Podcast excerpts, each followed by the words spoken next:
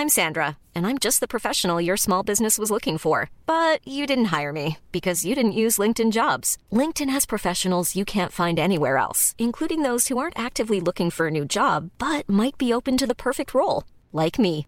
In a given month, over 70% of LinkedIn users don't visit other leading job sites. So if you're not looking on LinkedIn, you'll miss out on great candidates like Sandra. Start hiring professionals like a professional. Post your free job on linkedin.com/people today. Ravi de vous retrouver ce soir, 19h, c'est l'heure. Regardez le programme de ce lundi soir. Qui arrivera à séduire les classes populaires pendant cette présidentielle? Qui décrochera le vote de la bourgeoisie? Est-il réellement possible d'aller jusqu'à la réconciliation des classes alors que les votants eux-mêmes ne savent pas toujours comment se définir? On analysera avec Mathieu Bocoté ce grand retour des classes sociales au cœur de la vie politique. Emmanuel Macron espère éviter la guerre en rencontrant Vladimir Poutine au Kremlin en ce moment même. Les Russes menacent d'envahir une Ukraine qui veut se tourner vers l'OTAN. Mais qu'est-ce qui se joue réellement ce soir? Un coup d'éclat en plein cœur de la présidentielle française? Si les Russes veulent des garanties de sécurité de l'OTAN, Emmanuel Macron qui ne croit pas en l'OTAN peut-il en être le défenseur? Analyse Dimitri Pavlenko. Pendant que tous les regards sont tournés vers la campagne présidentielle ou vers la Russie, L'ensauvagement de la société semble être anesthésié par sa répétition, son quotidien, comme un sentiment de fatalité face à la violence. Jeune fille égorgée, attaque de passants au nom du Coran, médecins frappés, et ces 44% des directeurs d'école victimes d'insultes. Comment aller au-delà du constat euh, qui conduit à l'indifférence? L'analyse de Charlotte Dornelas. Certains écrivains ont marqué notre époque par leur volonté de dénoncer les inégalités, les injustices, en remettant en cause parfois la modernité et ses dérives. Charles Dickens est l'un d'entre eux. Ce romancier anglais, célébré dans le monde entier, ses œuvres dépeignent toujours des personnages qui subissent toutes sortes de déclassements sociaux. Il est né le 7 février 1812, Marc Menon raconte.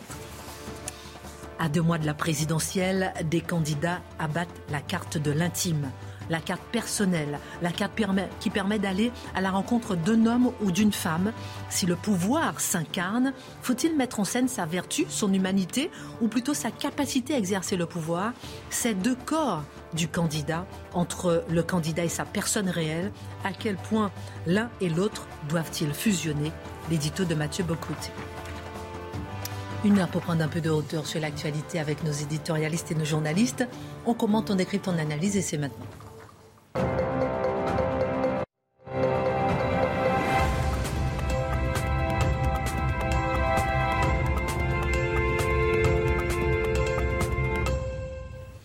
Bonsoir à tous, ravi de vous retrouver. Comment allez-vous? Votre week-end bien passé?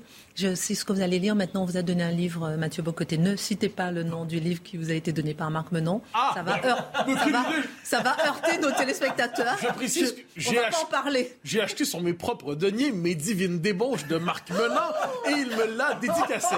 La rumeur veut que ce soit autobiographique.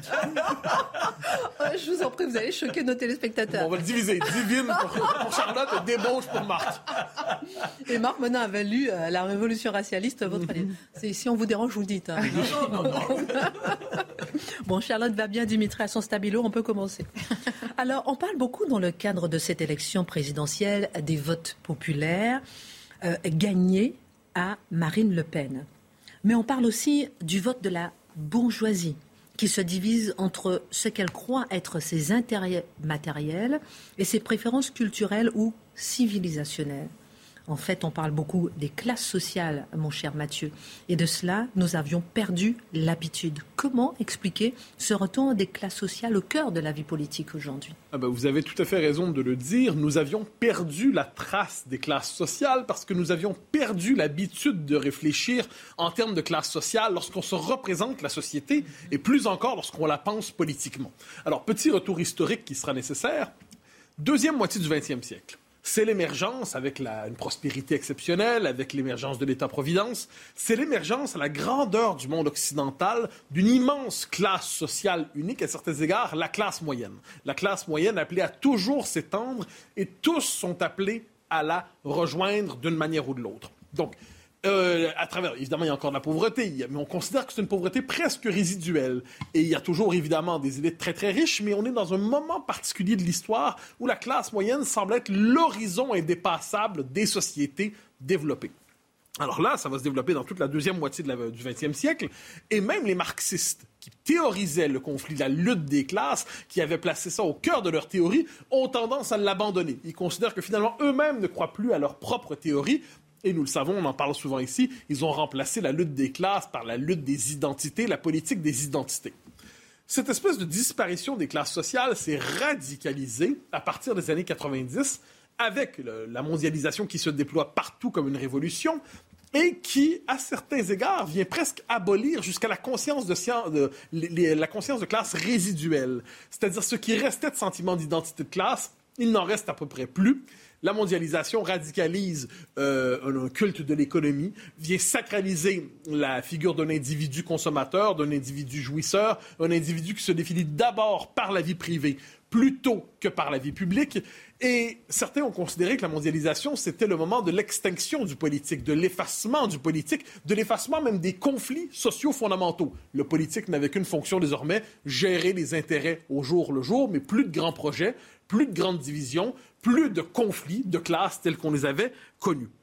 Il y avait à certains égards, euh, en fait, je dirais, néanmoins, on voyait se, laissait deviner à travers certains indices le fait que néanmoins les classes sociales ne disparaissaient pas. Mais elles se laissaient attendre, ils attendaient une crise en fait pour se manifester, pour se révéler. Et qu'est-ce qu'on voit avec la crise de la mondialisation? 20 ans plus tard, 30 ans plus tard? On les croyait disparus, on les croyait condamnés, absorbés par la classe moyenne universelle. Eh bien non, elles reviennent. Elles reviennent sous quelques figures.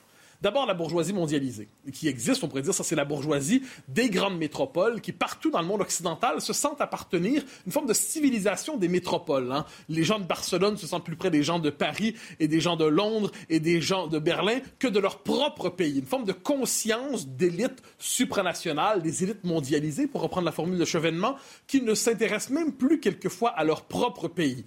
ça, ça s'accompagne d'ailleurs d'une forme d'interchangeabilité des métropoles qui se ressemblent de plus en plus parce qu'il faudrait quand même pas que dans la volonté du tourisme universel où on va partout, on soit dépaysé quelque part. Euh, donc ça, la bourgeoisie mondialisée qui est là. Ensuite, les classes moyennes, la classe moyenne, qui était la catégorie par excellence, je l'ai dit, eh bien, elle tend à se fragmenter. D'un côté, il y a une partie qui est aspirée par le sommet, véritablement, qui est aspirée par la bourgeoisie nouvelle et qui trouve le moyen d'y jouer ses cartes, d'y trouver fortune, d'y trouver véritablement un espace de déploiement social. Très bien, elle s'en félicite, elle s'en réjouit. Mais au même moment, on a une paupérisation d'une bonne partie des classes moyennes de plus en plus fragilisées, déstabilisées. Euh, leurs repères culturels fondent, leur sécurité économique tend à se déstructurer et la possibilité. C'est quoi le rêve de la classe moyenne? C'est l'accès à la propriété. Fondamentalement, au cœur du rêve économique et social des classes moyennes, c'est la propriété, c'est pour moi aussi.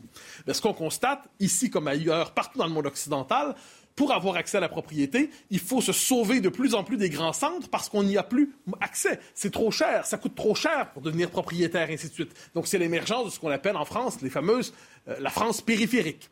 Donc les classes, les, les classes moyennes sont déstabilisées. Les classes populaires, ah, on les retrouve. Mais elles apparaissent sous deux visages. Premier visage, c'est les classes moyennes, les classes, pardonnez-moi, populaires traditionnelles, mais qui sont nés de la désindustrialisation de nos sociétés, fragilisées. Leur, ça venait avec une, culture, la classe ouvrière, ou la classe, les classes populaires. C'était pas simplement des conditions économiques, c'était un environnement, c'était une manière de vivre. Eh bien, tout ça tend à s'effondrer. Et on le voit de plus en plus. Donc, le sentiment d'être dépossédé, d'être les grands largués de notre temps, les sacrifiés de notre temps. Et aussi les classes populaires, les nouvelles, qui sont liées à l'économie des services, qui de plus en plus euh, se déploient, surtout dans les grandes métropoles. Et au-delà de ça, n'oublions pas ce que Marx appelait, hein, on cite Marx ici, euh, le lumpen prolétariat, les catégories miséreuses qui, elles, sont liées essentiellement aux populations issues de l'immigration dans, l'ensemble des, métropoles occidentales et qui sont souvent, euh, qui sont le cheap labor, comme on dit en bon français, nécessaire de la bourgeoisie, la main-d'œuvre à bon marché, qui est ah. nécessaire pour la bourgeoisie qui veut avoir accès à ses services à tout moment et qui a besoin quelquefois de nouveaux esclaves, entre guillemets. Alors c'est dans ce contexte que surgit la question du pouvoir d'achat, soit dit en passant, la question de l'accès à la propriété et plus particulièrement la question du vote des classes populaires. Alors justement, maintenant on va euh, plonger vraiment au cœur de la présidentielle avec, euh, on va parler tout à l'heure de la bourgeoisie, hein, qui est ce qui la drague, entre guillemets, mais là d'abord Marine Le Pen, est-ce qu'elle est la candidate des classes populaires? Oui et non. Alors, ah ben oui, ben, les sondages le confirment. C'est-à-dire, quand on regarde les sondages, il y a une forme de vote identitaire pour Marine Le Pen dans ces catégories fragilisées, ces catégories dépossédées, qui se tournent vers elle et qui, à travers le vote Le Pen, le vote pour le RN, parviennent à exister politiquement de nouveau. Elles se visibilisent. C'est-à-dire, en votant pour Marine, euh, pour, le RN, elles se, font, elles se font entendre. Elles disent, nous existons, regardez, nous votons, nous avons notre parti, qui est presque un parti de classe, qui joue le rôle que jouait autrefois le Parti communiste, qui est le parti tribunicien, comme on dit, un parti de protestation avec ce, drame que le propre d'un parti de protestation, c'est qu'il n'est pas appelé à exercer le pouvoir, bien que Marine Le Pen cherche aujourd'hui à redéfinir sa coalition pour dire, ben non, on va être capable véritablement de conquérir le pouvoir à partir de ces abandonnés de la mondialisation. Mais je dis oui et non. Pourquoi non? Parce qu'une partie des classes populaires aujourd'hui sont en situation de décrochage civique, ne croient plus à la politique même dans sa forme protestataire, ne croient plus à la politique même dans sa forme populiste. Et là, ça donne cette espèce de... ou alors ce populisme sans parti qu'on a connu en France sous le mouvement des Gilets jaunes, par exemple. Alors, c'était quoi le propre de ce mouvement des Gilets jaunes? Deux éléments qui étaient intéressants. D'abord, c'est un refus de toute représentation. Donc, on se sent à ce point aliéné par le système qu'on ne se reconnaît en aucun leader. Et au même moment, ça envoyait un message très important, c'est-à-dire voilà des catégories de la population qui disaient votre idéal que vous nous avez vendu, hein, c'est-à-dire un monde sous le signe, on sera tous des expats, on, on, est à Paris, mais on va travailler à Singapour, ensuite à Londres, ensuite à Sydney, à Toronto, on revient à Paris, on s'en va. Ça, cet idéal-là, ben, c'est un idéal qui était bon pour environ 2% de la population. Parce que l'immense majorité des gens n'ont pas envie de changer 15 fois de travail dans leur vie, n'ont pas envie d'être éloignés de leurs amis, de leurs proches, de leur famille. Ils n'ont pas envie d'être perpétuellement comme des expatriés d'ambassade. Ce qu'ils souhaitent globalement, c'est vivre dans leur milieu, dans une certaine stabilité, qui est nécessaire pour fonder une famille, qui est nécessaire pour se projeter dans le monde. Qu'est-ce que c'était les Gilets jaunes? C'était les indélocalisables de la mondialisation. C'était le contraire des grandes migrations. Ce sont des gens qui étaient de quelque part et qui ne pouvaient pas en partir. Eh ces catégories de la population ont tendance quelquefois à s'extraire du jeu politique parce qu'ils ne s'y reconnaissent plus. Alors, je dirais, ça, ça se pose dans le rapport à la nation. Pour nos élites mondialisées, la nation était une prison. Pour les classes populaires, la nation était une maison. Et manifestement, c'est le parti de on se délivre de la prison qui l'a emporté depuis 30 ans. Petite question subsidiaire. Lorsqu'on va, par exemple, Éric Zemmour draguer ces classes populaires, ça veut dire qu'il n'a aucune chance? Ça veut dire que c'est pas le candidat qui peut les rejoindre directement. On l'a vu dans son discours ce week-end, où c'est un discours qui s'adressait très, très clairement à l'électorat de Valérie Pécresse, c'est-à-dire celui d'une bourgeoisie qui critique l'assistanat, qui critique les excès de l'État-providence, qui critique les excès de la redistribution, qui crée un État obèse. Ça ne veut pas dire, lorsqu'il fait l'éloge du, travail bien fait, lorsqu'il fait l'éloge de la valeur travail, du mérite, ça ne veut pas dire qu'il ne rejoint pas une partie des classes populaires. Mais c'est un discours qui était taillé davantage pour les intérêts d'une partie de la bourgeoisie plutôt que pour l'électorat de Marine, ce qui ne veut pas Marine Le Pen, ce qui ne veut pas dire qu'il ne sera pas capable d'en rejoindre quelques-uns. Alors justement, qu'en est-il de la bourgeoisie? Ah, la vieille bourgeoisie. On avait tendance à l'oublier celle-là. On croyait qu'elle n'existait plus. Eh bien non, elle, est de retour. Ce qui est particulier, les classes populaires ont tendance à se prendre pour le peuple. On pourrait dire que la bourgeoisie a tendance à se prendre pour la raison. Hein. Elle, a tendance à se prendre pour la seule catégorie éclairée à l'échelle de l'histoire, quel que soit le régime, quel que soit le gouvernement, qui que ce soit au pouvoir, elle se croit appelée naturellement à occuper les fonctions de, dans l'organisme qui domine la société, qui gère la société. C'est une catégorie qui s'adapte à tous les régimes, les meilleurs comme les pires, pour demeurer au sommet de la pyramide sociale. Il y a des gens pour qui c'est très important de se sentir au sommet. C'est comme ça, ils sont là. On peut la diviser en deux. D'un côté, la bourgeoisie, justement, disons, moderne et mondialisée, qui, celle que j'évoquais plus tôt, croit à la civilisation des métropoles, de l'interchangeabilité des villes, qui se croit culturellement moderne, qui a le souci d'envoyer des signaux de modernité et qui, celle-là, sans le moindre doute, se reconnaît en Emmanuel Macron. Sans le moindre doute. Il y a aussi une autre bourgeoisie plus traditionnelle, plus conservatrice, qui elle aussi cherche à préserver sa situation dans, dans la pyramide sociale, mais qui a des valeurs culturelles en décalage des, euh, des valeurs culturelles aujourd'hui dominantes. Donc oui, elle tient à sa position économique, oui, elle tient à sa position sociale, mais elle continue de croire à la nation, elle continue de croire au pays, à l'identité, à la culture classique et ainsi de suite. Donc là, elle est dans une espèce de situation d'écartèlement entre ses valeurs et son portefeuille. Les cyniques diront qu'elle choisira toujours son portefeuille. Mais donc, on pourrait dire qu'elle elle est tiraillante des réflexes de classe et des réflexes identitaires. Ce qui est intéressant quand on regarde son comportement électoral, c'est qu'elle est tiraillée entre d'un côté la tentation Macron, mais aussi essentiellement le vote Pécresse et une tentation Zemmour. Comme quoi la bourgeoisie est un électorat à conquérir en ce moment qui ne se donne pas à un seul candidat. Finalement, cette présidentielle, c'est le grand retour de la lutte des classes. Oui et non. Oui, un peu, parce qu'on voit qu'elles existent encore, elles apparaissent, elles surgissent. C'était une bonne chose de ne pas les oublier. Mais non, pourquoi? Parce qu'en dernière instance, la politique ne se réduit pas à des intérêts de classe. La politique ne se réduit pas à des intérêts de je me positionne de quelle manière dans l'ordre social quand des questions existentielles celles qui sont posées aujourd'hui par l'islam, par ce que certains appellent le choc des civilisations, la question de l'identité nationale, de l'immigration massive, de la sécurité. Quand la question de l'existence même d'un peuple ou d'une civilisation surgit au cœur de la cité, ça peut faire je dirais, éclater certaines représentations trop classiques de l'intérêt de classe. Ça peut replacer au cœur de la politique des questions qui font éclater les identités de, les identités de classe traditionnelles, dis-je.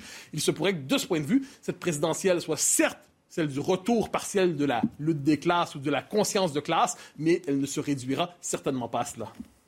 Merci euh, beaucoup, euh, mon cher Mathieu. Dans la deuxième partie, vous allez nous parler de, des candidats qui abattent la carte de l'intime. On a vu ça ce week-end avec... Fendre euh, l'armure. Fendre l'armure. C'était assez impressionnant d'entendre les mots de Marine Le Pen, d'entendre aussi Eric Zemmour aussi, quand même, qui a parlé aussi de son enfance, de son père. On va voir, est-ce qu'il faut rapprocher les deux candidats Et on en parlera dans un instant avec vous. On, parle, on va parler de Charles Dickens et, de, et parce qu'ils étaient comme, voilà, si vous connaissez bien celui, la lutte des classes, il est né le 2 février 1812, 7, 7 février 1812, et il était vraiment euh, connu comme tel. Aujourd'hui, on parle de la classe populaire qui souffre de la désindustrialisation, mais là, c'était la classe populaire qui souffrait de l'industrialisation. On parlera tout à l'heure. Mon cher Dimitri, si jamais on a l'image en direct, on la prendra, puisqu'on sait que Emmanuel Macron est en ce moment même avec euh, Vladimir Poutine au Kremlin euh, pour euh, parler, pour tenter de trouver un chemin de désescalade dans la crise aux frontières de l'Ukraine. Alors, Dimitri, j'ai tellement de questions à vous poser. Quelles sont les chances du président d'y parvenir, alors même que Vladimir Poutine dédaigne ostensiblement les Européens depuis des mois? On peine à mesurer si on est proche d'une sortie par le haut, hmm. si on est proche d'une guerre, si c'est un coup de com du président, si tout n'a pas été déjà pipé, si vous permettez l'expression, et que ça c'est qu'un bluff diplomatique. Complotisme. Euh, non, non, non, ce sont, seulement des questions. Mais vous, avez, raison que déjà, dès le départ, euh, il y a un problème d'évaluation, de sous-pèsement euh, de, la menace. On a l'impression d'une lente montée des périls avec cette image mentale qu'on a voilà, de, de, trains acheminant comme ça des soldats russes, des tanks, du matériel à la frontière de l'Ukraine depuis des mois, des semaines. Effectivement, ça, fait, ça, fait, ça dure depuis un, petit moment maintenant. Mais on ne sait toujours pas si vraiment si c'est du lard ou si c'est du cochon. Si c'est en la préparation d'une grande offensive euh, façon 1939 ou si euh, on est dans le théâtre avec euh, comme... Euh, en guise d'acteur, effectivement, l'armée russe. Euh, bon, ce qui est sûr, c'est qu'effectivement, là, ça c'est incontestable, il y a près de 150 000 soldats russes, donc désormais, qui sont l'arme au pied là, à la frontière ukrainienne. Euh, c'est long, hein. je ne sais pas si vous visualisez mentalement l'Ukraine, mais ça fait toute la, frontière. Voilà, c'est toute la frontière nord de l'Ukraine qui aujourd'hui est le théâtre de ce vaste déploiement de forces de, la part des Russes. Euh, on pas moi, mais bon. Et on sait qu'il y a, on sait qu'il y a aussi. Il y a du relief pourtant. pardon, pardon. Mais si on peut voir la carte. On, prend la régie un, petit peu de cours là. Voilà. Et, et, on sait qu'outre ce déploiement le long de la, entre la frontière russe et ukrainienne, il y a aussi d'importantes manœuvres militaires voilà, merci la régie. Vous voyez effectivement cet encerclement partiel euh, sur près des deux tiers de sa frontière de l'Ukraine par la Russie et également sur le théâtre biélorusse, puisqu'il se trouve que cette semaine même, il doit y avoir d'importantes manœuvres militaires russes sur le sol biélorusse et rappelons que la Biélorussie est un allié euh, de Moscou. Alors en revanche, il y a beaucoup de cinéma aussi dans la bouche des grands de ce monde, euh, beaucoup de dramatisation dans les mots. Je vais vous donner un exemple, c'était Boris Johnson la semaine dernière. Il s'est rendu à Kiev. Alors pour lui, fallait le voir en conférence de presse, c'était pratiquement comique. Il était là en train de nous dire que la guerre est imminente, que cette guerre allait être un désastre pour la Russie, extrêmement vindicatif. Et à côté de lui, le président Vladimir Zelensky, donc le premier concerné, puisque c'est son pays qui est menacé d'invasion, qui faisait preuve, disons, de davantage de retenue et semblait peut-être moins affirmatif dans la certitude d'une guerre. Voilà. Ceci dit, les États-Unis nous ont écrit le scénario de cette guerre. Alors c'est assez frappant. Quand on suit les conférences de presse à la Maison-Blanche, au Pentagone, de ce que disent les renseignements américains, voilà l'histoire, voilà le scénario tel que ça va se produire. La Maison-Blanche nous a expliqué la semaine dernière en conférence de presse que ça démarrerait par des provocations montées par des agents russes à la frontière moldave, le tout servant de prétexte, si vous voulez, à l'invasion, tout ceci ayant lieu avant le 15 février il fallait que ce soit après le 4, après l'ouverture des Jeux Olympiques, pour pas gâcher la fête de l'ami Xi Jinping, mais avant le 15, pour des raisons d'intendance, disons que c'est plus pratique. Après la Saint-Valentin. Euh, voilà. Et le Pentagone nous dit, après la Saint-Valentin, exactement. Le Pentagone, ça peut tomber le jour de la Saint-Valentin, ceci dit. Beau cadeau à Madame Poutine. Le Pentagone nous dit d'ailleurs que la guerre, la guerre a déjà commencé via des cyberattaques, alors qui, pour, en l'occurrence, sont documentées sur le terrain. Il y a effectivement multiplication de cyberattaques euh, identifiées comme d'origine russe par les Ukrainiens. Voilà. Et le renseignement américain nous a même chiffré les pertes. 50 000 civils vont être tués, 25 000 soldats ukrainiens et 5 euh, millions d'Ukrainiens seraient poussés vers la Pologne euh, comme des réfugiés. Ouais, c'est une estimation. Alors, et pour crédibiliser toute cette avant-guerre, il y a dix jours, rappelez-vous, l'ambassade américaine à Kiev a demandé aux ressortissants américains de quitter l'Ukraine. Des avions de chasse américains se sont venus se positionner en Estonie. Ce week-end, vous avez un contingent de 1700 parachutistes de la 90e division aéroportée américaine. Ça vous dit quelque chose, la 82e Airborne? Bah, C'est celle qui avait sauté sur Sainte-Mère-Église en 1944. Ils sont positionnés euh, actuellement. depuis un bon bout de temps. Hein, voilà.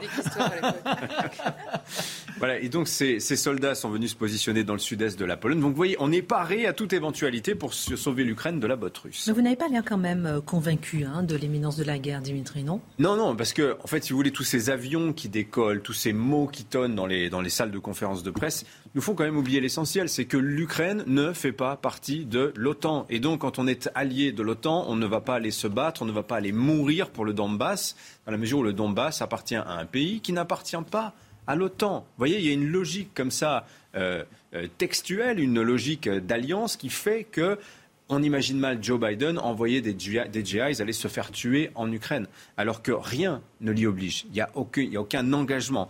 Personne, d'ailleurs, vous noterez, ne parle de se battre. Qu'est-ce qu'on promet à la Russie si, par hasard, elle osait, euh, elle venait à bouger? On lui dit, vous allez payer le prix.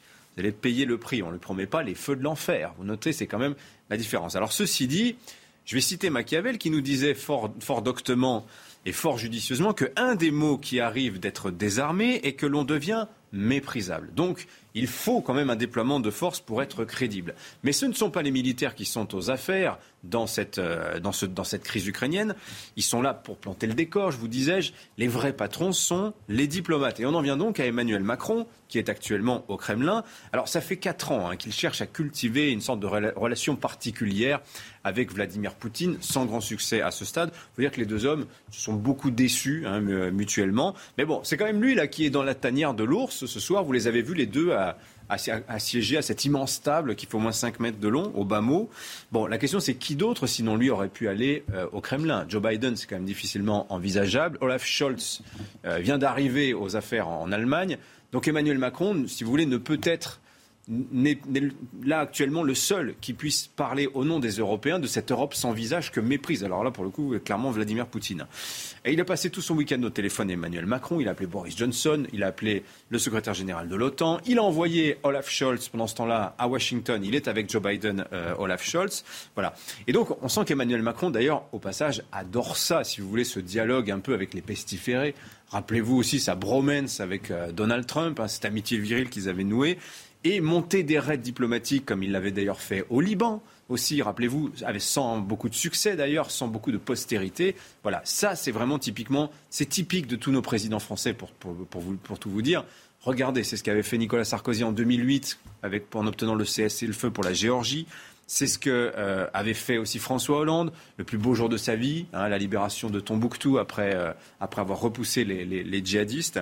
les Français, les présidents français sont les spécialistes de ces, de ces, coups diplomatiques et on sent qu'Emmanuel Macron, bah, il veut sa paix hein, la Pax Macronica, je ne sais pas trop comment l'appeler, qui serait en quelque sorte l'apothéose de son quinquennat à deux mois de l'élection présidentielle. Ça tomberait bien. Alors, est-ce qu'il a une chance de convaincre Vladimir Poutine de retirer ses, troupes?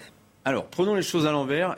Que, veut Vladimir Poutine? Il faut bien comprendre que dans l'esprit des Russes, il y a cette crainte millénaire, vraiment millénaire, ce, n'est pas exagéré, de l'encerclement. Hein. Donc, il y a quelque chose de radical dans la conviction de Vladimir Poutine à ne pas vouloir se faire encercler. Et qu'est-ce qu'il dit très clairement? Il dit, moi je ne veux pas que l'Ukraine entre dans l'OTAN, parce que depuis 30 ans, l'OTAN, les États-Unis nous avaient promis promis de rester à une certaine distance. Et là, l'OTAN est sous ses fenêtres à Vladimir Poutine, hein, très concrètement. Donc, il est prêt à payer très cher pour ça. Regardez, la bourse de Moscou s'est effondrée euh, depuis qu'on sent monter la pression autour de, l'Ukraine. Nord Stream 2, le fameux gazoduc, peut-être n'entrera-t-il jamais euh, en, action. Voilà.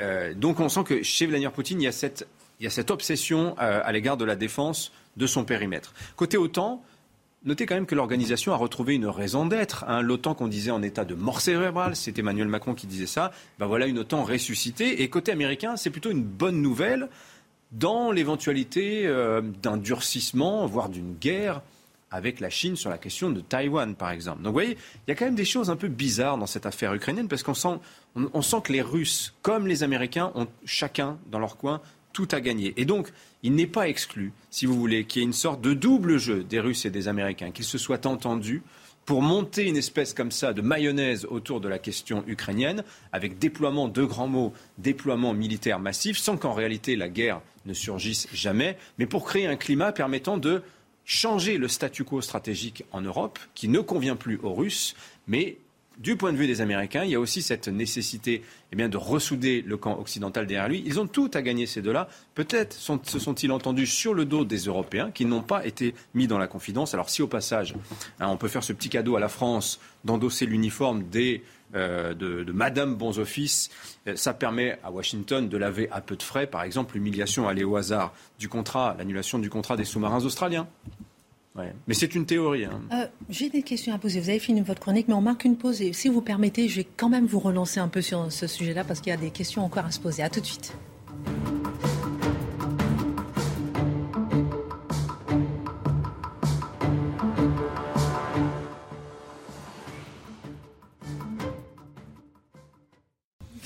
Sur le plateau de Face à l'info, Emmanuel Macron rencontre en ce moment même Vladimir Poutine. On aura peut-être une image euh, de tous les deux d'un instant à l'autre. En tout cas, on a bien entendu votre chronique, Dimitri. J'avais peut-être deux petites questions subsidiaires. Pourquoi les États-Unis, on a vu hein, au cours de Face à l'info depuis toutes ces années, depuis deux ans et demi, que les États-Unis sont tout le temps tournés vers la Chine, mais là, subitement, si vous permettez, ils sont tournés vers l'Europe. Pourquoi?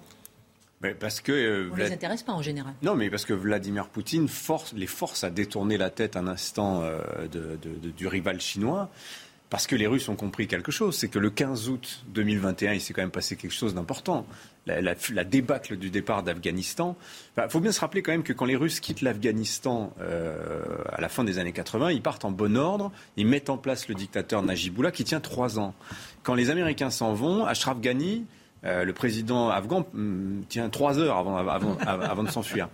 Et donc, euh, euh, Vladimir Poutine a compris quand même qu'il y avait un aveu de faiblesse de la part des, Américains.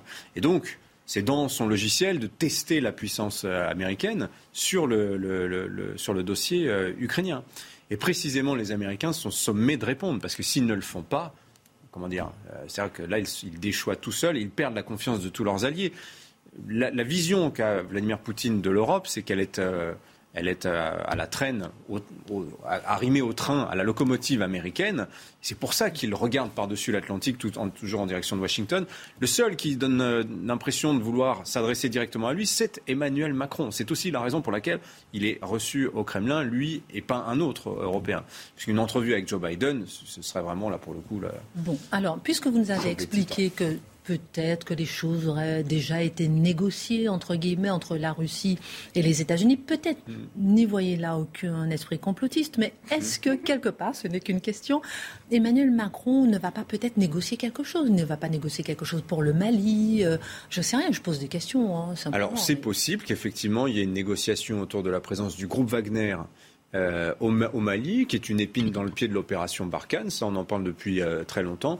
Je vois aussi pour Emmanuel Macron l'occasion de faire valoir son fameux concept d'autonomie stratégique pour l'Europe et de dire regardez, c'est euh, l'alliance franco-allemande, Olaf Scholz à Washington et moi à Moscou, qui comment dire, garantissons la sécurité de l'Europe. La sécurité de l'Europe n'est pas qu'une affaire entre Moscou et Washington. Nous sommes partie prenante de ces discussions-là. Nous ne sommes pas que le, théâtre de, ces opérations-là. Et donc, ça assoit sa stature, une, une, influence, une posture internationale pour Emmanuel Macron. Merci beaucoup euh, pour ces. Euh, j'ai une petite question pour vous, euh, Mathieu.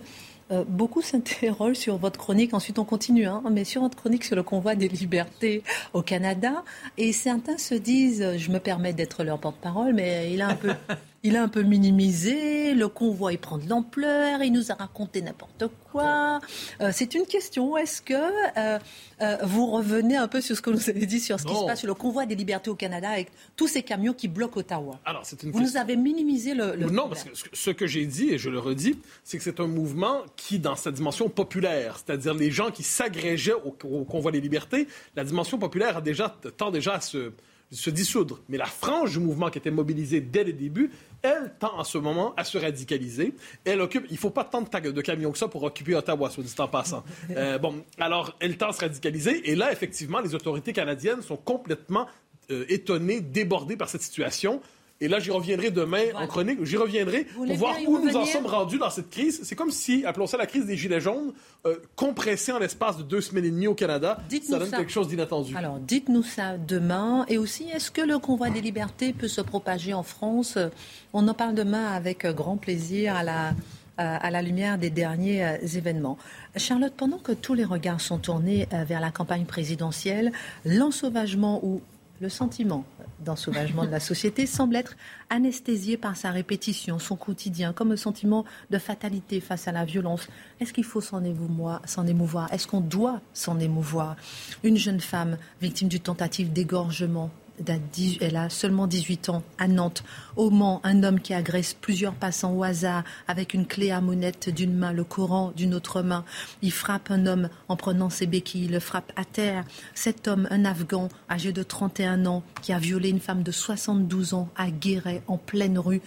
On ne parle pas de tous ces sujets. Et euh, on a aussi euh, ce policier euh, qui a été traîné par la voiture d'un homme condamné à 28 reprises, des attaques euh, avec ce médecin aussi qui a été frappé pour ne pas avoir donné un arrêt maladie. Il y a beaucoup d'agressions de plus en plus violentes et on finit presque par ne plus en parler. Au-delà du constat, comment enrayer cet ensauvagement? Déjà, on peut faire le constat, en effet, qu'il y a euh, encore quelques années seulement, euh, un seul de ces faits divers nous aurait occupé pendant plusieurs heures, voire plusieurs jours, notamment médiatiquement. Euh, je ne crois pas qu'il y ait une volonté de censure. Il y a en effet une, sorte d'habitude devant l'horreur. Et là, vous, citez quelques faits divers plus ou moins atroces qui sont passés ces derniers jours. Quand vous consultez les bulletins quotidiens de la police, c'est euh, impressionnant, mais réellement impressionnant. C'est-à-dire que d'ailleurs les ministères de l'Intérieur successivement, au moment de quitter leurs fonctions en général, ont fait en général des constats euh, assez glaçants sur l'état du pays, parce qu'ils ont ces bulletins tous les jours et qu'ils sont terrifiant, franchement. Euh, mais là, dans les exemples que vous avez donnés, je pense qu'il y en a plusieurs de différentes natures. Ils ont tous en commun la violence. En effet, ils sont de différentes natures et il faut analyser ces différences pour pouvoir euh, euh, envisager, on va dire, des, des, solutions ou des moyens de lutter. Il y a d'abord la question, vous avez évoqué cet homme avec son Coran, il y a la question du terrorisme, pour faire très large. Le terrorisme, il y a des gens très organisés, des groupements terroristes, et puis il y a toute cette épidémie de déséquilibrés, ce qu'on appelle les déséquilibrés, et qui sont la plupart du temps en effet psychiatriquement atteints, mais quand même avec un univers. Euh, il y, a des gens complètement déséquilibrés réellement qui sortent pas avec un courant, une clé à molette, taper sur les gens. Euh, y a, donc il y a un univers, en l'occurrence, qui est celui-ci. Et quoi qu'il arrive, ces deux sortes euh, de terroristes, on va dire, participent à l'objet du terrorisme, à savoir la, terreur, la terreur de la population. Donc là, là, il y a deux choses différentes. Il y a la question, évidemment, de, l'état, on va dire, de, des soins euh, psychiatrique dans ce pays qui est un vrai sujet en soi et c'est la catastrophe. Souvenez-vous, Emmanuel Macron avait euh, assisté aux assises de la santé mentale. Il y a un déficit atroce, il y a des lits qui ont été fermés de partout et donc beaucoup de gens réellement fous ou atteints de maladies psychiatriques qui sont dans la nature et euh, c'est cette fameuse épidémie. Ensuite, il y a la question du terrorisme elle-même qui, là, concerne évidemment à la fois le renseignement. Et vous savez bien, la question se pose souvent pour des euh, étrangers. Et là, c'est la procédure d'expulsion, on revient dessus, et notamment ce qui pèse sur la procédure d'expulsion, notamment en cas de terrorisme, à savoir le droit international. Je dis ça pourquoi? Parce qu'il est interdit, selon les conventions euh, euh, européennes notamment, d'expulser, par exemple, quelqu'un qui risque des traitements jugés incompatibles avec les droits de l'homme par l'Union européenne dans son pays d'origine. Or, les terroristes viennent souvent de pays dans lesquels ils risque des traitements qui ne sont pas compatibles avec la notion des droits de l'homme euh, de l'Union européenne. Donc on a toute cette problématique euh, terroriste. Ensuite, il y a la question de la justice. Et en effet, vous avez cité cet homme qui traîne un policier avec sa voiture et qui a 28, 28 euh, mentions à son casier judiciaire. et ça, ça revient et ça revient en permanence. Alors 28, c'est beaucoup, mais parfois on a 15, 17, 8, 9 et un, suivi qui est compliqué. Et c'est ce qui fait dire souvent à Éric Dupont-Moretti, vous savez, dans les affaires, des affaires atroces, mais parfois c'est des viols de jeunes filles, c'est des, personnes âgées tabassées. Et quand il y a des enquêtes administratives qui sont faites, c'est des personnes qui avaient eu des remises de peine, des personnes qui, étaient, qui avaient un déménagement de peine, une alternative à la prison. L'Afghan de 31 ans dont je parle, voilà, c'est un cas de récidive, et a violé une femme de 72 ans. Et souvent, Éric Dupont-Moretti, à l'issue de ces, euh, de ces enquêtes, nous dit qu'il n'y a eu aucune défaillance individuelle dans le, dans le, dans le, les prises de décision, ce qui, à mon avis, est encore pire. Ça veut bien dire que la défiance, la, la défaillance, pardon, est structurelle, parce qu'on ne peut pas accepter que sa fille ou sa sœur se fasse violer par quelqu'un qui aurait dû être en prison euh, pour une autre affaire. Donc il y a la question de la justice, évidemment, et puis il y a la question de l'école. Vous l'avez dit tout à l'heure dans le sommaire, on a 40% des directeurs d'établissements qui se disent victimes d'insultes aujourd'hui, on a 20% des professeurs qui ont peur d'aller enseigner euh, aujourd'hui, et on a, selon un rapport parlementaire de 2020, 700 000 enfants en France qui sont concernés par le harcèlement scolaire. Le harcèlement scolaire, c'est pas simplement trois textos, c'est des gamins tabassés dans l'école, à la sortie de l'école. C'est, vous savez, ces, affaires d'images pornographiques qui sont échangées sur les réseaux sociaux, et c'est évidemment un harcèlement qui est permanent, puisqu'avec les, les téléphones portables et les groupes dans les écoles, euh, et c'est des enfants, et on l'a vu, des enfants très jeunes qui parfois vont jusqu'au suicide euh, à des âges où on n'imaginait même pas euh, que c'était possible. Donc c'est un véritable sujet au sein de l'école. Alors évidemment, l'impuissance, elle est récurrente, le sentiment, le sentiment ou l'impuissance réelle, elle est récurrente. On peut pas, il faut poser une chose au préalable, on ne peut pas vouloir éradiquer la violence d'une société et personne ne peut prétendre avoir la solution pour éradiquer la violence de manière générale. Seulement, on comprend qu'il y a une sorte de, d'espoir d'impunité je ne parle pas de sentiment, mais d'espoir d'impunité chez beaucoup des agresseurs qui se disent avec un peu de chance, je vais passer entre les mailles du filet, soit parce que ça leur est arrivé, soit parce que c'est arrivé à d'autres. Et c'est là-dessus, évidemment, que pour le coup, il y a euh, quelque chose à faire, me semble-t-il. On pense immédiatement à la justice qui est souvent pointée du doigt. Peut-elle seulement enrayer un tel ensauvagement? Alors la question de la justice, est compliquée. On y revient souvent. Il y a, je pense, trois questions qui se posent. D'abord, la question idéologique. En effet, aujourd'hui, dans la manière dont fonctionne la justice, l'agresseur pour le système judiciaire est également pensé comme une victime, soit en acte, soit en puissance. C'est-à-dire qu'on protège ses droits. Alors évidemment que, encore une fois, que euh, la défense et des droits, c'est absolument normal. Maintenant, il y a certains droits de la défense qui sont absolument euh, incroyables. Et donc, on voit euh, l'agresseur comme une victime potentielle et la victime est invisibilisée par cette question. Il y a une question de performance, une question de moyens sur laquelle notamment les magistrats sont beaucoup revenus. Mais une question de moyens, c'est pas simplement matériel, c'est des questions de délai, de surcharge de travail, de poursuite euh, tous azimuts de différents, euh, euh, de, différents sujets. Et là, on a la chancellerie ou même les parquets qui demandent de poursuivre si le lundi, ça le mardi et d'une semaine sur l'autre ça change. Donc une surcharge qui est dans le fonctionnement général et pas simplement matériel. Et il y a la question de la responsabilité. Pourquoi est-ce que je dis ça? Parce que souvent, et notamment en période électorale, les hommes politiques ont l'habitude de euh, poser la question de la responsabilité des juges, de la responsabilité judiciaire, de la justice laxiste, du problème des juges dans la justice. Et vous avez des juges qui sont politisés, vous avez des juges qui sont idéologues, mais vous avez surtout l'immense majorité des juges qui est contraint par des lois par des jurisprudences qui, sont, des textes qui sont édictés par le politique en France et par des traités français ou enfin des, jurisprudences pardon, françaises ou des traités internationaux qui sont systématiquement signés ou ratifiés par le politique. Donc au bout d'un moment, la décision initiale, on peut aussi contraindre les juges, fussent-ils politisés, à appliquer la loi ou à l'interpréter, c'est-à-dire à les contraindre dans l'interprétation de la loi. Et c'est par exemple Éric Dupont-Moretti qui euh, avait parlé de la suppression des remises de peine automatiques, ce qui était évidemment très populaire. Il avait dit les remises automatiques de peine, c'est insupportable, on va les supprimer, et qui, dans le même temps, exigeait un recours toujours plus systématique aux alternatives à la prison jusqu'en décembre dernier, où il a demandé très clairement aux magistrats de ne pas recourir à l'emprisonnement. Comprenez bien qu'au milieu de ça, les magistrats étant là, la fermeté, mais en même temps l'absence de fermeté comment est-ce qu'on s'en sort Donc la question est plus politique qu'on ne pense. Et on a évidemment la délinquance des mineurs qui est en constante explosion de manière extrêmement inquiétante. Non seulement il y a plus de mineurs impliqués, mais une violence toujours plus grande. Et là se pose évidemment la question à la fois de l'implication de l'école, des parents euh, évidemment, mais euh, de l'école euh, aussi dans cette question. J'aimerais bien à l'occasion, peut-être pendant la semaine, qu'on puisse s'arrêter quand même sur cette... Parce que tout le monde tombe sur la justice, à la fois nous les médias, à la fois le politique, et en réalité, la justice ne fait qu'appliquer des textes du politique qui se, qui, voilà, qui se défaussent en fait sur la justice. On va analyser effectivement à l'occasion volontairement ce sujet. Alors, vous parlez de révolution, mais par où commencer avec des délinquants, parfois criminels, de plus en plus jeunes? Qu'est-ce qu'il faudrait faire?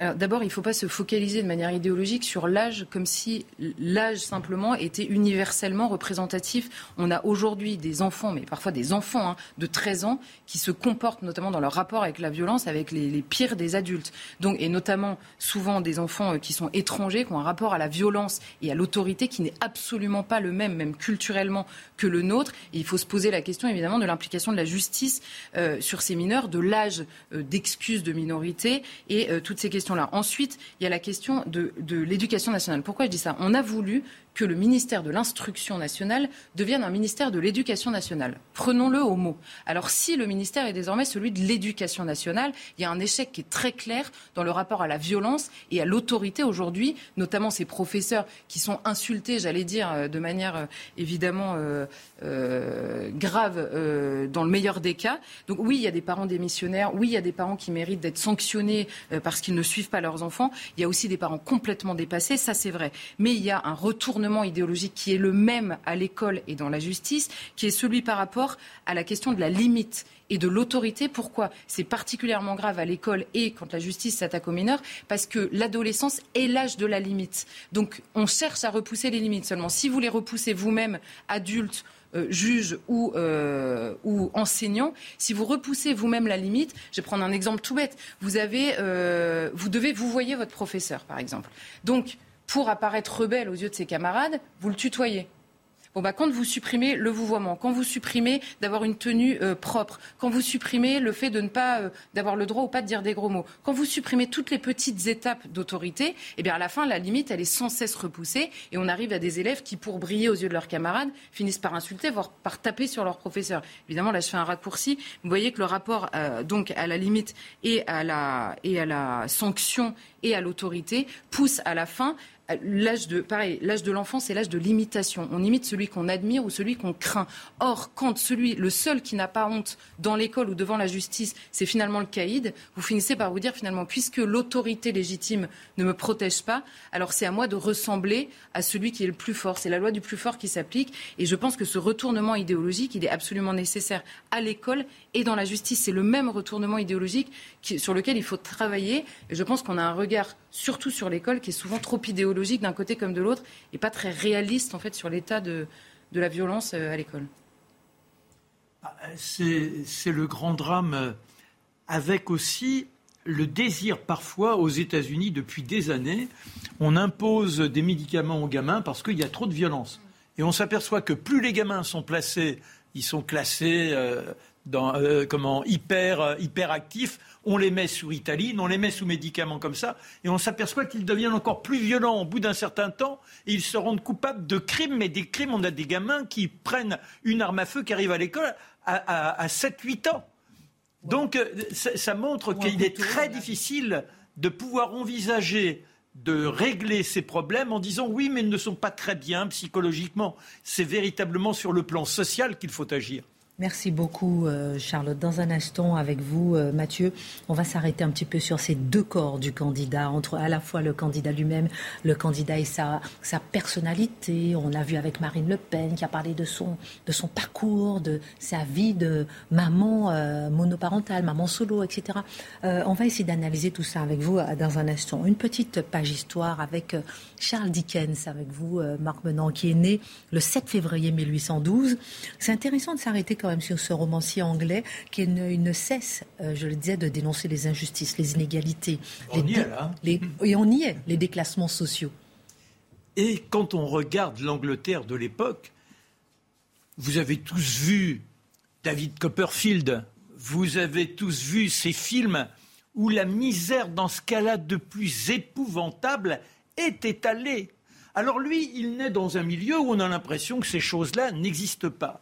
Mais cette Angleterre, il faut se rappeler donc au début du XIXe siècle, et pendant 60 ans, c'est le monde de l'horreur. Il vaut mieux être esclave au bout du monde que d'être ouvrier dans les conditions du quotidien proposées à ces gens qui crèvent littéralement, qui n'ont pas de quoi se vêtir, qui n'ont rien. Mais lui, bon, papa est fonctionnaire, maman est toute grillette, et alors c'est un père formidable. Avec ce père-là, vous chantez toute la journée, vous ouvrez les livres, il vous prend, il vous raconte des histoires, il vous enseigne comment chanter. Bref, c'est un papa guilleret. Et à la maison, on reçoit les amis. Il n'y a qu'un petit souci, c'est sa santé. Oh, c'est un tout sauteux, vous savez, ces gamins tout chétifs. Mais alors, en revanche, côté neurones, là, c'est la grande prospérité, son temps dans les livres. Et puis ses chansons, avec sa sœur au piano. Alors papa, ça, le fait rêver, ça. Mais on dépense beaucoup trop, beaucoup, beaucoup, beaucoup, beaucoup trop. C'est bien d'être généreux, mais il faut savoir compter. Alors de temps en temps, quand il est avec son gamin, il se promène, puis il lui montre le château, là, sur la petite colline, il dit, toi, mon garçon, si tu fais bien attention, que tu es brillant, que tu travailles, et surtout que tu ne dépenses pas trop, eh bien un jour, ce sera toi qui seras le châtelain. Ah bah oui, mais papa, il travaille bien, il fait tout comme il faut, sauf qu'il y a cette abondance pour briller en société, tant et si bien qu'à un moment donné, les dettes s'accumulent, un rapport est fait auprès des autorités, et les voilà qui filent à Londres, où on va passer de la belle maison, où il y avait des domestiques, bien un univers où là, il s'aperçoit qu'effectivement, la vie dans cette ville, cette capitale, c'est l'horreur absolue. Déjà, c'est une puanteur. La tamise des effluves, des remugles, ça vous prend, ça vous broie les poumons, alors que vous êtes un tout sauteux, ça n'arrange pas les choses. Parce qu'on essaie de maintenir un minimum. La pression est tellement forte que le père se retrouve en prison. Et là, eh bien, qu'en fait-on de notre petit gamin? La sœur, on arrive à lui trouver une place dans un pensionnat pour qu'elle travaille son piano. Et lui, bah, il y a un cousin, c'est son parrain, il lui dit bah, écoute, je vais te trouver une place à l'usine de cirage. Et vous voyez cet enfant qui a passé son temps, il confondait presque la réalité avec l'imaginaire tous les livres, il les transposait dans son quotidien. Il jaillissait dans la cuisine et toc, il était Don Quirote. C'était vraiment ce garçon de l'émerveillement où tout était possible. Et là, le voilà arrivé 12 heures par jour dans un recoin et il est méprisé par les autres parce que même si malheureusement on manque d'argent, il arrive encore avec une tenue acceptable. Les autres, ce sont les guenilles les plus épouvantables, les mains toutes graisseuses. Alors on l'appelle le petit gentleman. Jamais je n'ai connu une telle humiliation, écrit-il dans ses mémoires des années plus tard. La honte, l'épouvante, l'impossibilité de manger à sa faim. J'arrivais avec mon morceau de pain, j'essayais de m'échapper de temps en temps. Il y avait une demi-heure pour manger. Et c'était tout. Alors après, c'était de découper les papiers tout graisseux, les placer autour de la boîte métallique dans laquelle le cirage était gavé. Et puis après, on collait l'étiquette des jours et des jours comme ça. Et la famille qui se retrouve, c'est une prison où on admet que la, femme avec les enfants s'entasse et lui exclut de tout ça. Alors de temps en temps, il arrive quand même avec les quelques petits shillings qu'il a gagnés, petit bonhomme, il a 11 ans. Il dit voilà ce que je peux rapporter, mais ça suffit pas pour payer les dettes amoncelées pendant des mois, des années par le père. Alors que se passe-t-il? Eh bien, on attend que l'orage passe, et par miracle, il y a un héritage, la grand-mère qui disparaît, et hop, on va pouvoir quitter la prison. La mère dit, tu restes à l'usine de cirage. Le père qui dit, non, non, faut que tu retournes à l'école. Alors, il reprend quelques mois à l'école, mais il sent bien qu'il lui faut ambitionner un jour d'être le château sur la colline. Et pour ça, il faut de l'argent. Et puis c'est le parfum de liberté. Échapper à ces conditions épouvantables. Il les a vus, les gamins qui, dès l'âge de 4 ans, sont là, tout pesteux, tout miséreux. Jamais cela. Donc, comment s'émerveiller? Et son père, qui a été condamné à prendre sa retraite à 41 ans pour échapper à la prison, s'est mis dans une revue parlementaire. Il a appris la sténographie. Alors, il se débrouille, il achète une revue de sténographie, il apprend, il apprend, il apprend. Et c'est comme ça qu'il fait son entrée dans le journalisme. Et tous les livres qu'il a lus lui donnent une faconde invraisemblable. Cette imprégnation sociale, c'est ainsi qu'il fait naître les personnages. Je n'ai pas le temps de tout vous raconter, mais c'est un flux, c'est une éruption. Les mots jaillissent. Et ce qui est extraordinaire, c'est qu'il crée le feuilleton du quotidien. La reine Victoria, quand elle le découvrira, voudra son feuilleton le matin avant de commencer la journée. Et quand il connaît un drame qu'il n'est plus capable, je n'ai pas le temps de rentrer dans les détails, d'écrire, eh bien ce sont des marées de lettres qui arrivent au journal pour dire mais qu'est devenu M. Dickens? Qu'est devenu M. Dickens? On veut notre roman, on veut notre roman. Et ce personnage d'une envergure extraordinaire vivra comme ça, emportant les uns et les autres. Il est toujours dans la modernité et malheureusement rattrapé par notre réalité, car la misère malheureusement, mythe de plus en plus nos sociétés. C'est intéressant de voir comment un homme cabossé par la vie, finalement, transforme sa vie à travers ses expériences négatives. Il deviendra le châtelain de la colline. Excellent. Et c'est peut-être ce qu'a, lorsqu'on a été cabossé par la vie, qu'on est peut-être euh, le meilleur candidat à la présidentielle. Qui sait Vous allez nous le dire. Vous avez peut-être vécu en direct sur CNews 7 minutes où le discours de Marine Le Pen bascule ce week-end pour parler de son parcours. Vous avez peut-être entendu Éric Zemmour évoquer son père, son enfance. Jusqu'à quel point le candidat, d'une part, et la personne réelle de l'autre doivent-elles fusionner pour gagner? L'exemple de François Fillon a montré, la dernière présidentielle, qu'une trop grande dissociation entre les deux pourrait nuire aux chances de l'emporter. Mais jusqu'où faut-il aller? On connaît la célèbre formule les deux corps du roi. Peut-être pourrions-nous l'adapter au temps présent en parlant des deux corps des candidats. Oui, Les deux corps du roi, c'est le titre d'un ouvrage très connu d'un historien, je vais pas mal sacrer son nom, Kantorowicz, qui est un grand historien allemand, un, ouvrage tout à fait fascinant d'histoire politique, mais des idées politiques médiévales. Bon.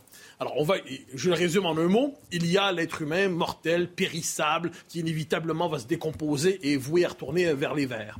Et de l'autre côté, lorsqu'il adhère à une fonction, une fonction qui a pour fonction de l'immortaliser, donc qui a pour fonction de le tirer vers le haut. Donc, il y a les deux corps du roi, le corps matériel, le corps qui tu es poussière, tu redeviendras poussière, et le corps du souverain qui est censé durer une forme, forme de transcendance. Pourquoi j'utilise cette euh, distinction-là? Parce qu'il n'est pas inutile pour penser justement un concept qui traverse l'élection présidentielle en ce moment de manière tout à fait passionnante. C'est ce concept de mu présidentiel. Alors, on s'en souvient, il y a quelques semaines, en fait, c'était cet automne, on regardait Eric Zemmour et on guettait le moment de la mue présidentielle. À quel on avait... Hein? Et là, on guettait le moment. Est-ce qu'il l'a fait cette semaine? Non, pas encore. Bon, il pointe un fusil, pas aujourd'hui. Euh, il est à Marseille, pas encore. Ah! Et là, il fait son discours à Villepinte et on voit la mue présidentielle. Bon, et on va voir que chaque candidat est appelé à connaître ce moment d'une manière ou de l'autre. Alors, qu'est-ce qui est intéressant à travers ce concept de mue présidentielle? Les deux corps appliqués à la appelons ça la théorie des candidats disponibles, c'est que chaque homme politique est un homme, lorsqu'il s'engage dans la politique, c'est un homme parmi d'autres. À la rigueur, c'est un homme qui a ses faiblesses, ses limites, et le propre de l'égalité démocratique, c'est de dire qu'on est chacun, chacun est à l'horizon de l'autre. Il n'y a pas de figure qui dépasse, de figure verticale.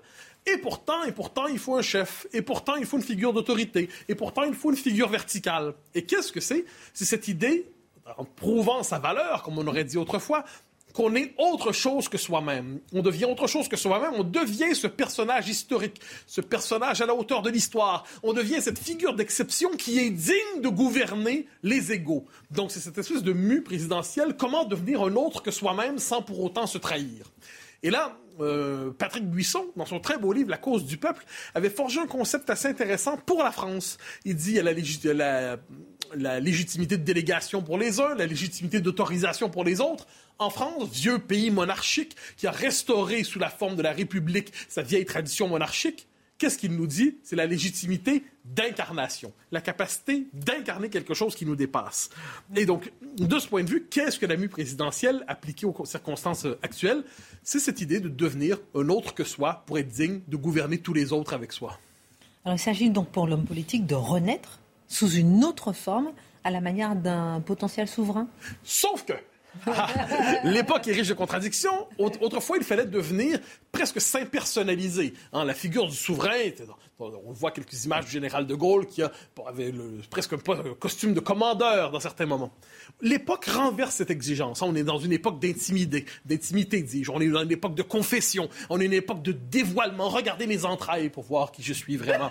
Bon, eh bien, qu'est-ce qu'on voit à travers tout ça? On l'a vu avec... Ça, marche en plus. Eh Éric Zemmour, quand il a fait Villepinte, son discours de Villepinte, il commence comment avant d'arriver sur sa vision de la France? Il nous raconte son histoire de petit juif arrivé en... Bon, sa famille est arrivée en France, son parcours, son amour de la France. Il nous raconte, parce qu'on le soupçonne de misogynie, son rapport avec les femmes, entouré de femmes qu'il l'aiment et qu'il aime, et ainsi de suite. Donc, il raconte un parcours censé l'inscrire, justement, dans le, faire aboutir dans une fonction qui est celle de candidat à la présidence. Mais c'est d'abord en dévoilant son intimité que l'on se montre digne, finalement, d'être proche des siens. Donc, c'est le contraire de l'époque. Nous ne sommes plus dans une époque de pudeur. Nous ne sommes plus dans une époque de voilement des émotions intimes. C'est en dévoilant son récit intime qu'on se montre digne finalement de gouverner les uns les autres.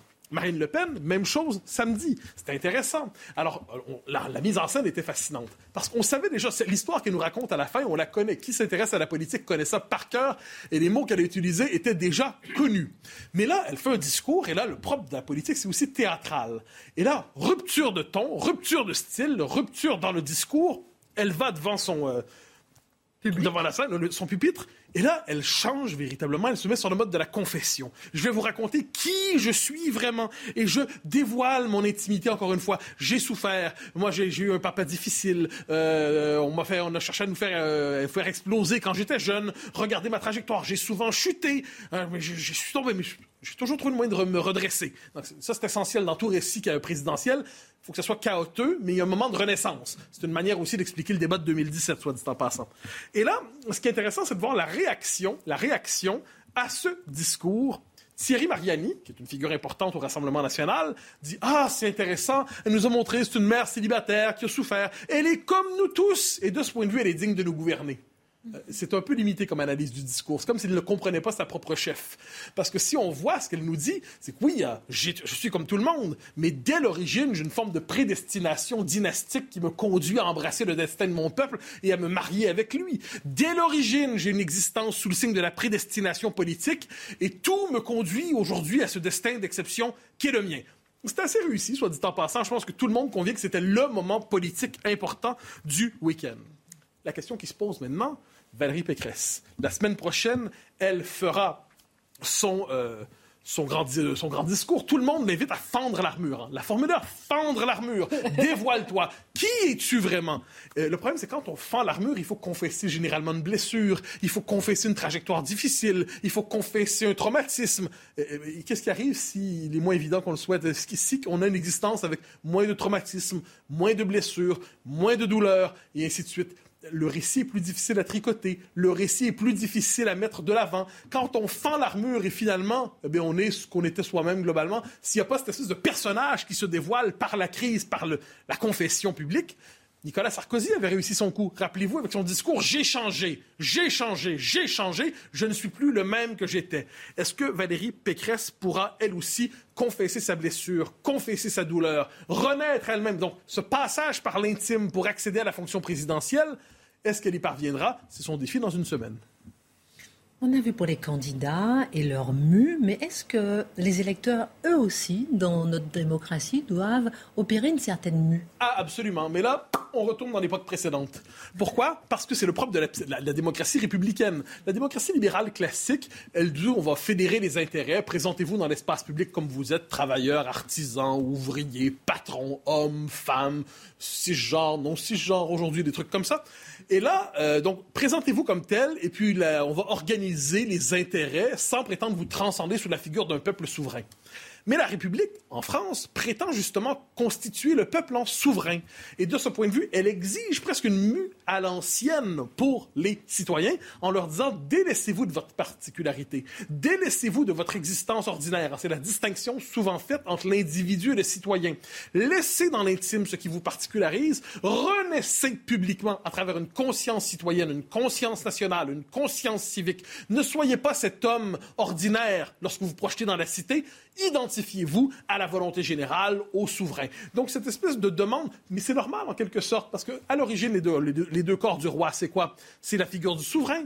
Si le peuple aujourd'hui est le souverain, si le peuple aujourd'hui est sacralisé, eh bien chacun pour y participer, pour s'y projeter, doit procéder mentalement à ce petit rituel civique qui consiste à se décentrer de son nombril pour se projeter dans le collectif. C'est plus facile à dire qu'à faire, j'en conviens. Mais c'est une exigence propre à la démocratie française et de ce point de vue, le commun des mortels, monsieur, madame, les uns, les autres, devront aussi faire leur mue citoyenne en forme de mue présidentielle, un, jour à la fois. Et vous, votre mue? Oh, ça va très bien, ça va très bien. Vous êtes, vous en quoi? Euh, ben, Quand, la présidence de la République québécoise. Mais il n'y a pas encore de République québécoise, hélas. Il a commencé comme camionneur, c'était un moment terrifiant. Ça, c'est au Canada anglais. Camionneur à Ottawa. Oh mon Dieu, quel destin Bon, on en parle demain. Merci Mathieu, merci Dimitri, Charlotte, euh, Marc. À demain, tout de suite, l'heure des pros. Tout de suite, Pascal Pro et ses invités dans l'heure des pros 2.